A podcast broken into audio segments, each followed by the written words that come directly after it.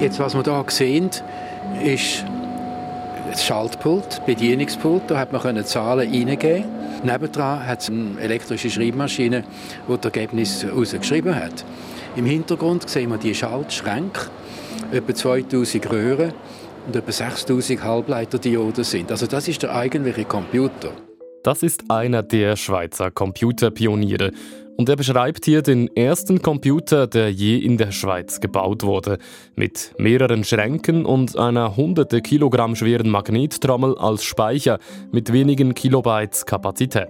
Das ist also ein Gestell, eine Trommel, die rotiert, etwa einen Meter hoch. Die Trommel selber etwa 30 cm Durchmesser, aber das Ganze hat etwa einen Meter Durchmesser.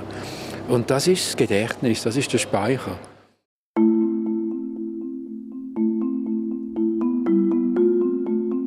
Die ETH Zürich leistet in den 40er und 50er Jahren bahnbrechende Arbeit. Auf Betreiben eines Professors mit dem eingängigen Namen Stiefel baut sie einen eigenen Computer, einen der ersten programmierbaren Rechner auf Kontinentaleuropa. Da hat die ETH eindeutig Pionierarbeit geleistet.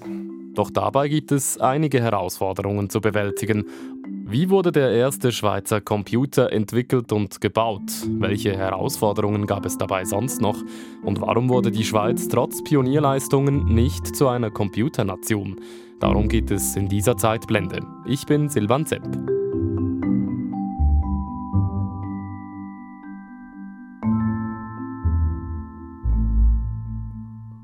Die Geschichte des Computers und damit des ersten Schweizer Computers beginnt in Deutschland. Konrad Zuse gilt heute als einer der großen Computerpioniere und einer der ersten, die Computer gebaut haben. Jahre nach seinen ersten Entwicklungen erzählte er dem Hessischen Rundfunk, warum er anfing, Rechenmaschinen zu konzipieren. Ich wurde seinerzeit als Student des Bollinger-Wesens angeregt, derartige Geräte zu konstruieren. Und bei meiner Tätigkeit im Flugzeugbau erhielt ich zahlreiche Anregungen, um umfangreiche Rechnungen auf diese Weise abzukürzen und zu mechanisieren. So konnten wir bereits im Jahre 1942 ein derartiges Gerät in Betrieb nehmen, während die entsprechenden amerikanischen Geräte erst im Jahre 1944 in Betrieb genommen wurden. Europa wäre weit vorn, wäre da nicht der Krieg. Nur knapp kann Zuse seine neueste Entwicklung in den Kriegswirren des Zweiten Weltkriegs in Sicherheit bringen. Und es gelang uns dann, in der Nordhessen wieder neu anzufangen und die Entwicklung, die im Kriege abgebrochen war, fortzusetzen.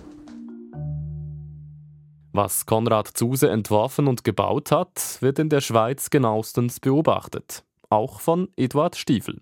Der Zürcher studiert Mathematik und Physik an der ETH Zürich, steigt die Karriereleiter steil hoch und wird Professor für Mathematik. 1948 gründete er an der ETH das Institut für angewandte Mathematik. Im Rahmen seiner Tätigkeiten ist er immer stärker davon überzeugt, dass Rechenautomaten die Zukunft sind. In der Schweiz hat man damit bislang aber kaum Erfahrung, also muss ein Rechner aus dem Ausland her. In den Protokollen des Schweizerischen Schulrates, des heutigen ETH-Rats, ist zu entnehmen, wie sich Stiefel mit seiner Forschungskommission für den Bau von Rechengeräten dafür stark macht, einen Rechner von Konrad Zuse in die Schweiz zu holen. Der Schulratspräsident meint an der Sitzung, im Juli 1949 erfuhr die Kommission von einer Rechenmaschine des deutschen Ingenieurs Zuse, die von der ETH zu außergewöhnlich günstigen Bedingungen übernommen werden könnte. Professor Stiefel und Dr. Lattmann besichtigten die Apparatur. Sie rühmten besonders deren mathematische Disposition und erklärten, dass die Maschine mit relativ geringen Mitteln weiter ausgebaut werden könnte. Sie erklärten die Anschaffung derselben als wünschbar. Stiefel und die anderen Kommissionsmitglieder machen darauf aufmerksam, dass mit dem Besitz der Maschine auf die jahrelange und teure Entwicklungsarbeit verzichtet werden könnte. Sie sehen sich zwar innerhalb der ETH Passivität und teilweise sogar Widerstand ausgesetzt, doch die Hoffnungen in die Anschaffung der neuen Maschine sind groß. Wir müssen unbedingt den Unterricht und die Forschung in der Mathematik auch auf die Experimentalmathematik lenken. Für unsere schweizerische Präzisionsindustrie können solche Forschungen von großer Bedeutung werden. Und man hofft, dass die Industrie mit der Anschaffung auch Anregungen erhält für weitere Konstruktionen. Das alles klingt aus heutiger Sicht logisch, ist es damals allerdings überhaupt nicht. Es ist eine Zeit, in der Computer noch so gut wie gar nicht existieren. Das weiß Juri Schakme. Er ist Sammlungskurator für Informations- und Kommunikationstechnologien beim Museum für Kommunikation in Bern. Wir befinden uns in den Anfängen des Kalten Krieges in den 1950er Jahren und zu diesem Zeitpunkt kann man Computer noch nicht kaufen. Und im Alltag am Mathematischen Institut oder auch bei Physikern Ingenieuren, da wird noch mit Rechenwalzen oder mit Tischrechenmaschinen gerechnet.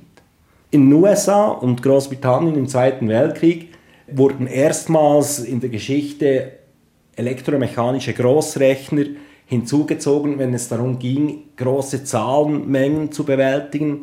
Und im Kontext des Krieges brauchte man das hauptsächlich für zwei Dinge, nämlich einerseits für das Knacken von Codes, Stichwort die Enigma entschlüsseln, und äh, auch für das Erstellen beispielsweise von Schießtabellen für die Artillerie oder für äh, ballistische Berechnungen.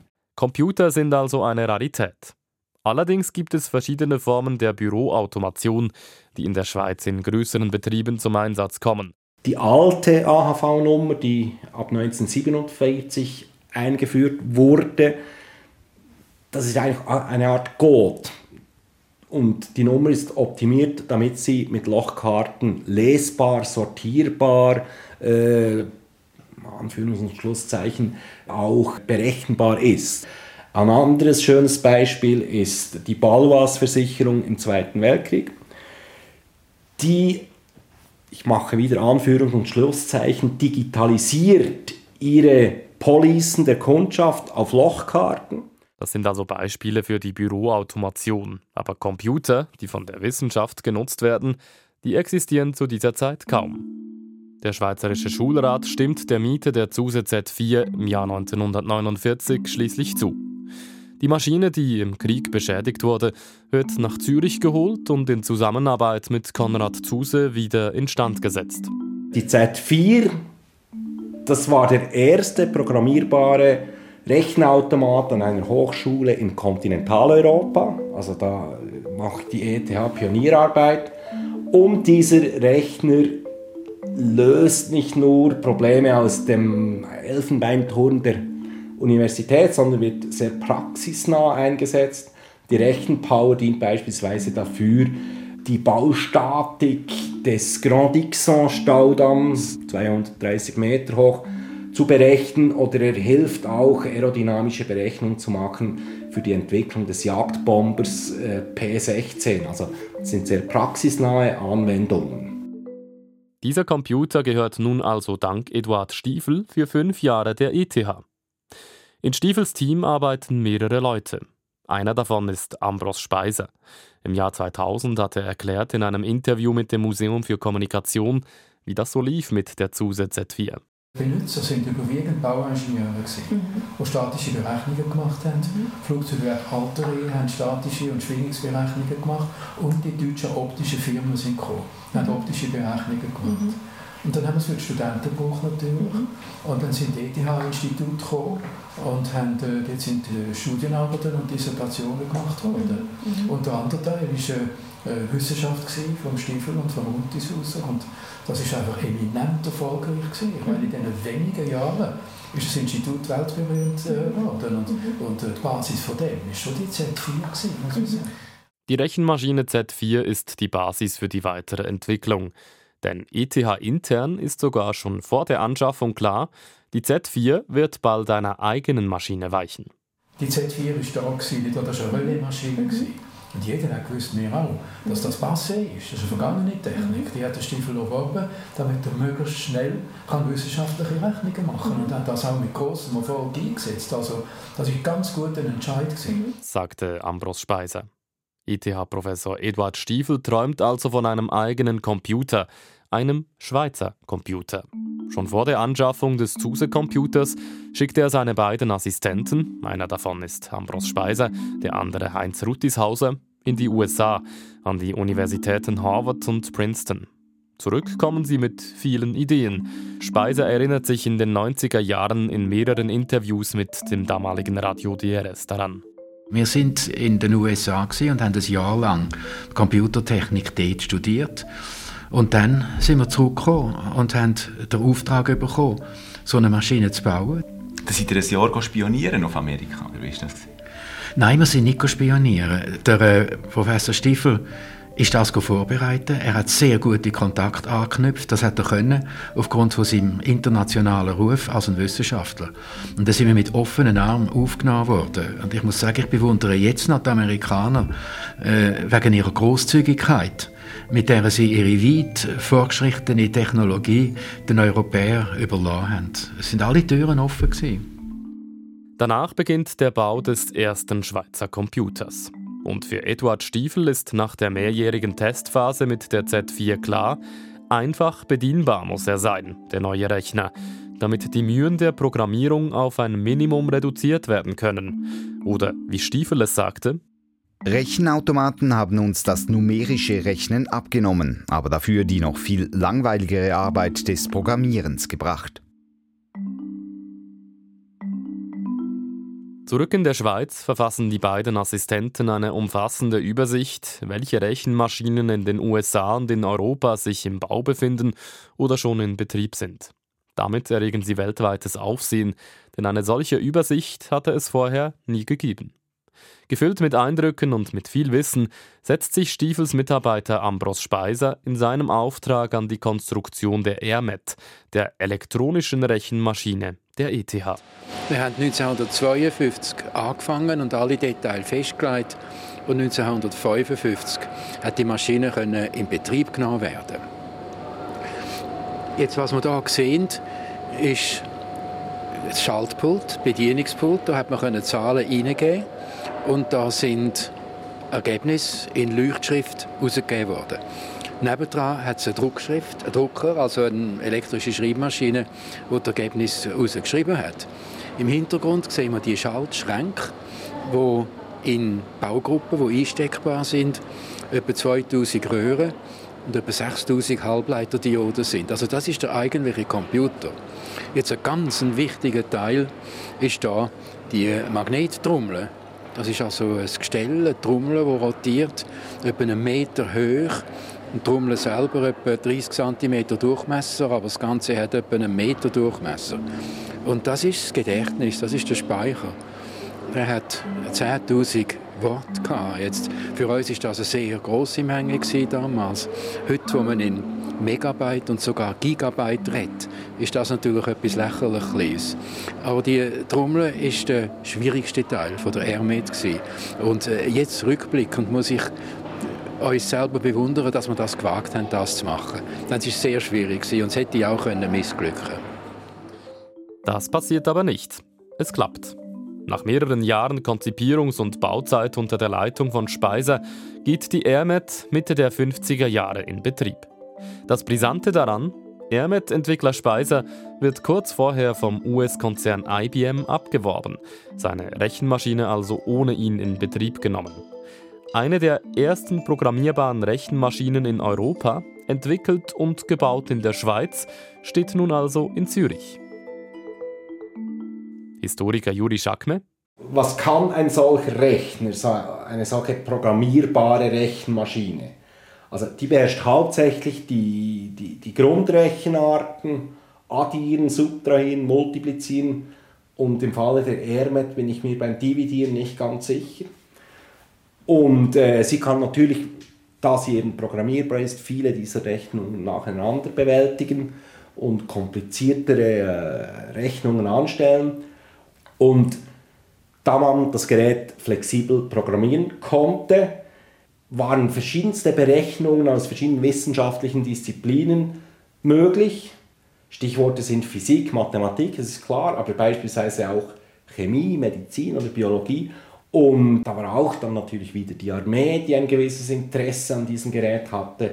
Und wie bereits im Zweiten Weltkrieg in den USA wurden beispielsweise Schießtabellen für die Artillerie wiederum äh, auf der ERMET berechnet. Viele Anwendungsgebiete also. Die ERMET ist gefragt und wird stundenweise vermietet. Die Rechenmaschine, untergebracht im Hauptgebäude der ETH, läuft über mehrere Jahre fast durchgehend Tag und Nacht. Und sie reagiert empfindlich auf Stromschwankungen. Dies war offenbar vor allem in den frühen Morgenstunden ein Problem, wenn nämlich in Zürich die Trams ans Netz gingen. Dann wurde laut Zeitzeugen offenbar ab und zu die ERMET beim Rechnen gestört und je nachdem muss man dann eine Berechnung nochmals neu starten, weil die Stromschwankungen irgendwie äh, das komplexe äh, Rechengerät irritierten. Im Gegensatz zu heutigen Computern braucht die Maschine noch etwas mehr Hilfe. Sie muss mittels Lochkarten programmiert werden und läuft eben auch in der Nacht. Deshalb werden ETH-Studenten als Nachtoperateure angestellt. Sie müssen etwa die Lochkarten einlesen, denn die geben vor, was die Maschine dann berechnen soll. Einer der Nachtoperateure war Werner Schneider. Die Nachtarbeit hat seinen Alltag etwas durcheinander gebracht damals. Ja, da habe ich gelernt, zwei Nächte nicht schlafen. Am Abend um 10 Uhr, wenn man alles gemacht hat für das Studium, ist man angetreten und am Morgen um 7 Uhr ist man ins Kaffee gegangen an der ETH und dann ist man in die Vorlesung. So hat man zwei Nächte übersprungen. Und auf Schneider, damals ein ETH-Student, wird auch bald IBM aufmerksam. Wie zuvor der AirMet-Entwickler Ambros Speiser soll nun auch Werner Schneider schon als Student abgeworben werden. Mit einem Brief vom damaligen IBM-Chef Thomas John Watson höchstpersönlich signiert, wird er an eine Veranstaltung eingeladen. Bin mir ganz komisch vorgekommen. Umso mehr, weil sie mich gefragt ob ich abgeholt werden Und weil ich am Zürichberg war und das Wien nicht kennt habe, habe ich gesagt, ja. Sie müssen sich vorstellen, fahrt eine Cadillac-Limousine vor. Eine grosse. Die, die richtige Schiff. Für mich allein. Ich bin mir so komisch vorgekommen in diesem Schlitten. Und natürlich der Chauffeur mit weißen Händchen. Dann ich angekommen, bis die Leute gekommen, auch mit weißen Händchen und haben mich begrüßt. Und auf der Stege schon haben sie mir ein Glas Champagner gegeben. Und da bin ich gerade dem Herrn Watson vorgestellt worden. Dass der amerikanische Computerkonzern IBM so offensiv um ETH-Studenten oder Angestellte wirbt, das sorgt damals für Verunsicherung in der Schweiz. Die Firma Hasler etwa, die einen Großteil des AirMet gebaut hat, verliert bald das Interesse am Computerbau. Ambros Speiser sagte es so. Wir haben ja dann angefangen, AirMet zu planen und zu machen und haben viel darüber geredet. Und die Schweizer Industrie hat sich einfach nicht dafür interessiert. Für Historiker Juri Schakme ein Indiz, dass die Schweiz Angst hat, es mit der großen US-Konkurrenz aufzunehmen. Es gibt so ein Standardwerk, das gut zu lesen ist zur Geschichte der Informatik in der Schweiz. Und das Buch heißt im Untertitel Eine Erfolgsgeschichte verpasster Chancen. Und das finde ich passt recht gut. So etwas Abstraktes wie Computer äh, überstieg möglicherweise äh, den Horizont von potenziellen Finanziers. Dann muss man auch sagen, äh, die Kommerzialisierung der AirMed, das war nicht geplant. Diese Professoren und Assistenten an, an, an der ETH, die hatten nicht dieses kalifornische Denken, dass, dass, dass man dann seine Erfindung sofort irgendwie kapitalisiert, oder das stand zumindest nicht im Vordergrund. Ein weiteres Problem ist, wir sind auf einem sehr komplexen Themenfeld und die Personaldecke bei Stiefel an der ETH, an diesem Institut, die war dünn und reichte wohl nicht aus, um in Zürich einen, wirklich einen Wirtschaftszweig zu etablieren und den auch dann zu tragen. Man könnte auch sagen, die ETH wird von ihrem eigenen Erfolg eingeholt. Es ist kein Zufall, dass sich IBM mit einem Forschungs- Laboratorium in Adiswil, heute ist es äh, Rüschlikon, niederließ. Und äh, das hat sicher auch mit diesem ja, Erfolg an der ETH zu tun, dass man da in Europa einen der ersten Rechner baute. Klar ist, in der zweiten Hälfte der 50er Jahre um 1960 wird dann allen bewusst, dass insbesondere die Amerikaner schon so weit äh, Vorsprung haben, dass es wahrscheinlich schwierig wird für die Schweizer Industrie da noch aufzuholen. Also die Schweiz wurde da förmlich abgehängt? In, in gewissen Bereichen vielleicht dann, ja.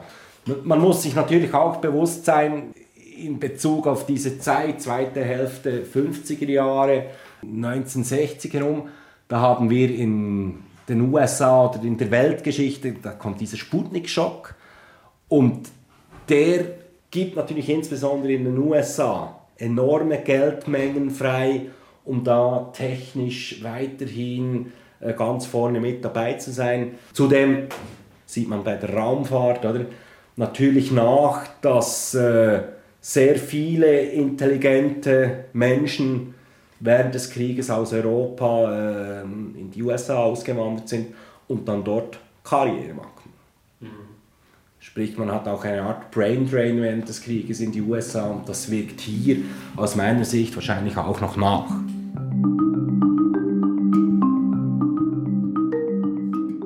Die USA werden zur führenden Computernation. Dennoch steht die Schweiz nicht still. Professor Stiefels Arbeit bleibt also nicht wirkungslos. Als Erfolge gelten heute etwa die Lilith-Rechner, die an der ETH entwickelt werden, die kaum größer sind als heutige PCs und bereits eine grafische Benutzeroberfläche haben, also einen Bildschirm, der das Arbeiten damit einfacher macht. Da befinden wir uns in den 80er Jahren. Auch die Programmiersprache Pascal wird hierzulande entwickelt und am CERN in Genf wird das World Wide Web, das Internet, erfunden. Die Expertise ist also da. Und unter anderem dank solcher Pionierleistungen siedelt sich 2004 beispielsweise der US-Tech-Konzern Google in Zürich an oder das Disney Research Lab im Jahr 2010. Und die Forschung ist heutzutage natürlich viel weiter als damals und mit der AirMet kaum vergleichbar. Doch damals gilt sie als Pionierleistung. Im Jahr 1961, als die EMET schon ein paar Jahre in Betrieb ist, gibt Ambros Speiser dem Schweizer Radio Auskunft zur Maschine. Und es zeigt sich, dass man durchaus auch Vorbehalte hat vor dieser neuen Technologie. Die Datenverarbeitungsmaschine tut doch menschliche Arbeitskraft ersetzen. Tut sich da in dem Zusammenhang nicht das Problem von der Arbeitslosigkeit stellen?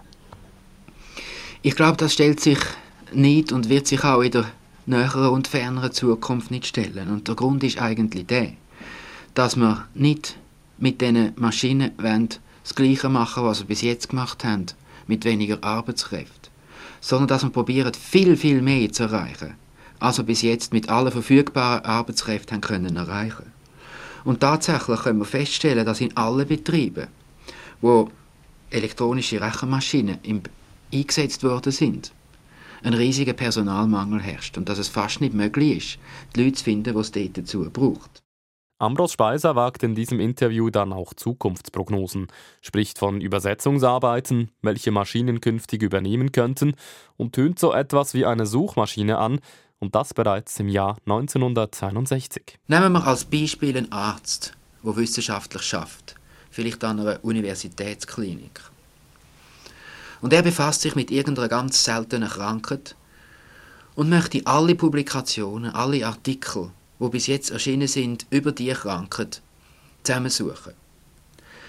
Das bedeutet, dass er Hunderttausende von Arbeiten muss durchsuchen muss. Und keine Bibliothek und kein System verhilft ihm dazu, dass er nachher ganz sicher ist, dass er keine wichtige Arbeit verpasst hat.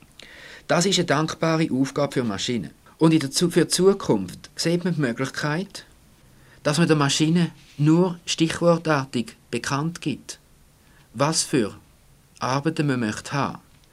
Dass die Maschine die Stichwort entgegennimmt und dann sofort eine Liste von Titeln und Literaturangaben herausgibt, wo sich die Arbeiten finden Speiser denkt also schon in den 60er Jahren an Anwendungen, die damals noch Zukunftsmusik sind, heute aber vielfach zum Alltag gehören.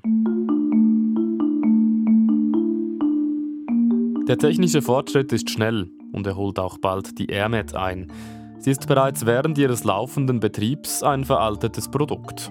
1963 wird sie nach fünf Betriebsjahren vom Netz genommen. Im selben Jahr nimmt die ETH dann einen amerikanischen Hochleistungsrechner der Firma Control Data Corporation in Betrieb.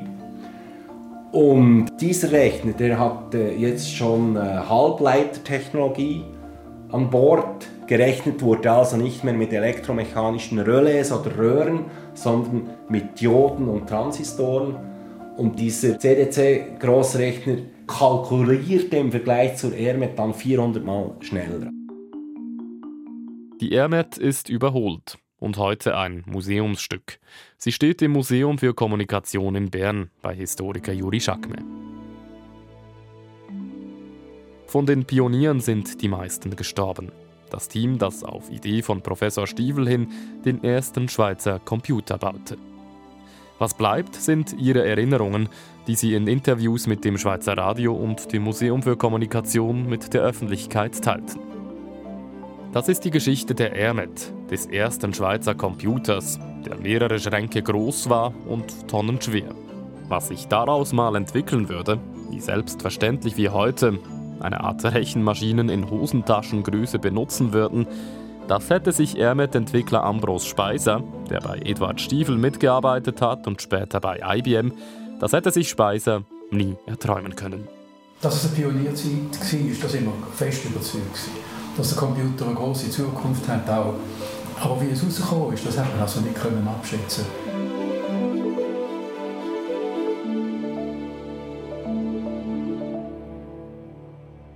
Das war die Zeitblende zum ersten Schweizer Computer, der elektronischen Rechenmaschine der ETH Zürich, der ERMET. Danke fürs Interesse. Am Mikrofon war Silvan Zemp. Haben Sie Feedback an uns oder Themenideen? Wir sind erreichbar via Mail unter zeitblende.srf.ch.